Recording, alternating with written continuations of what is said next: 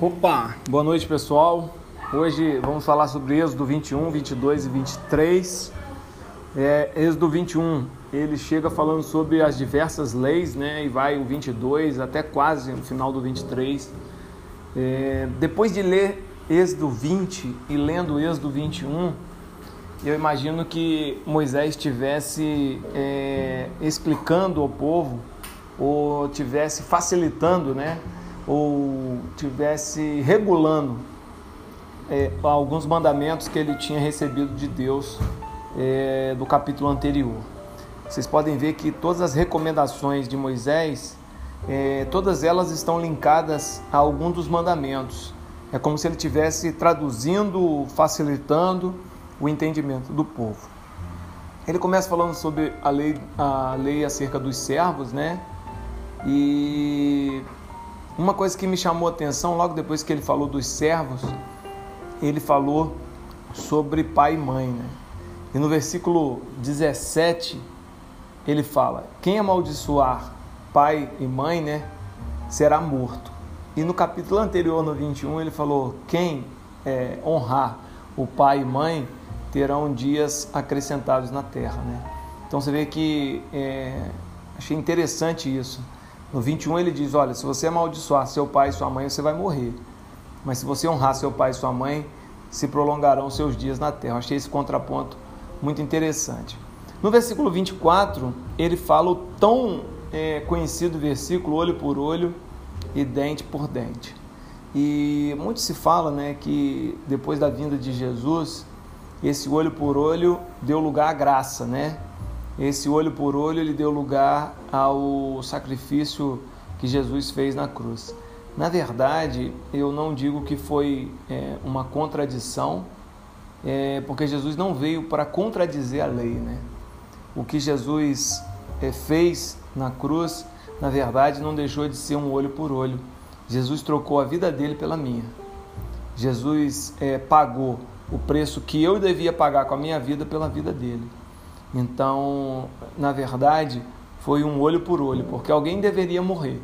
E Jesus então morreu no meu lugar.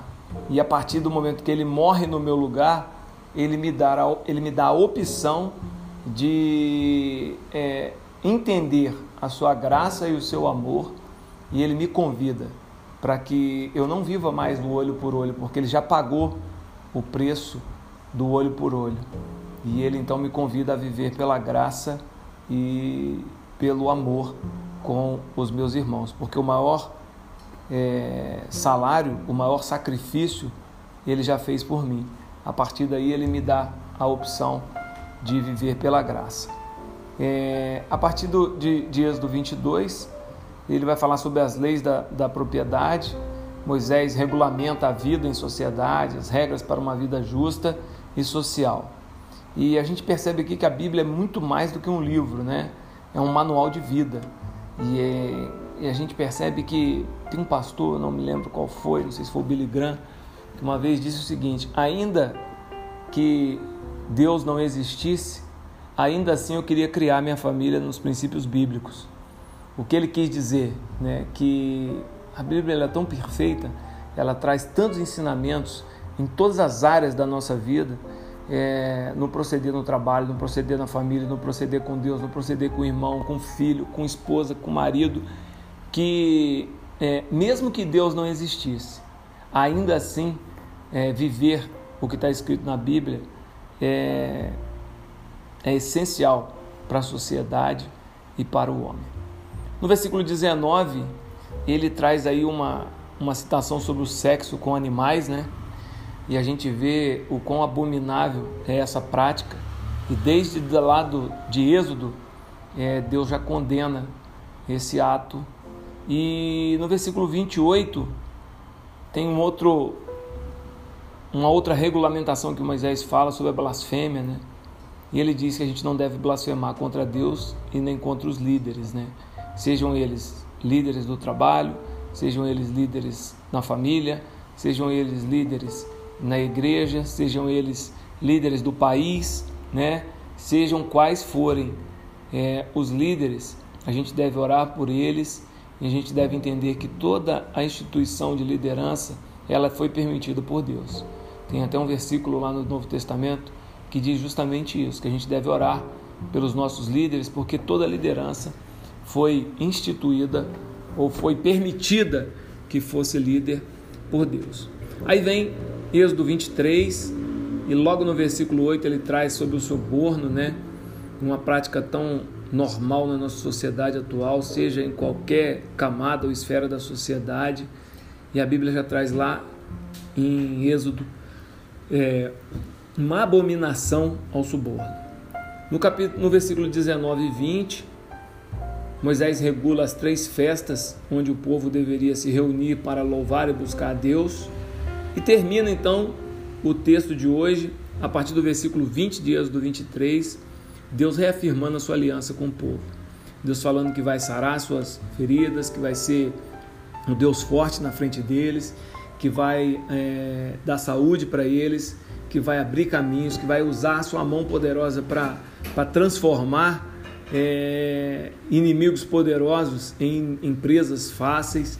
E Deus reafirma o espaço que o povo vai ter, a delimitação de onde vai ser a terra que Deus vai separar para aquele povo.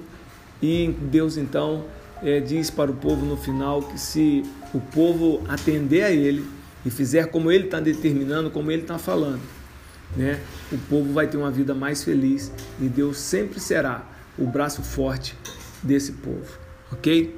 Bom, para finalizar, eu queria é, dizer que o que Deus falou a partir do versículo 20 dias do 23 serve para mim e para você ainda nos dias de hoje.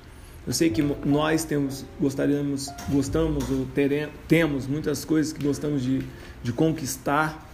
E eu digo para você, se Deus estiver à sua frente, vai ser muito mais fácil você conquistar aquilo que você deseja. Existem muitas coisas que a gente gostaria de ter, né? O povo gostaria de ter o seu espaço, o seu lugar. E se você quer ter um espaço seu, um lugar seu nesse mundo, eu não estou falando só de espaço físico, estou falando de espaço de é, pertencimento, de integração, um espaço onde você se sinta reconhecido e por que não dizer um espaço também físico seu.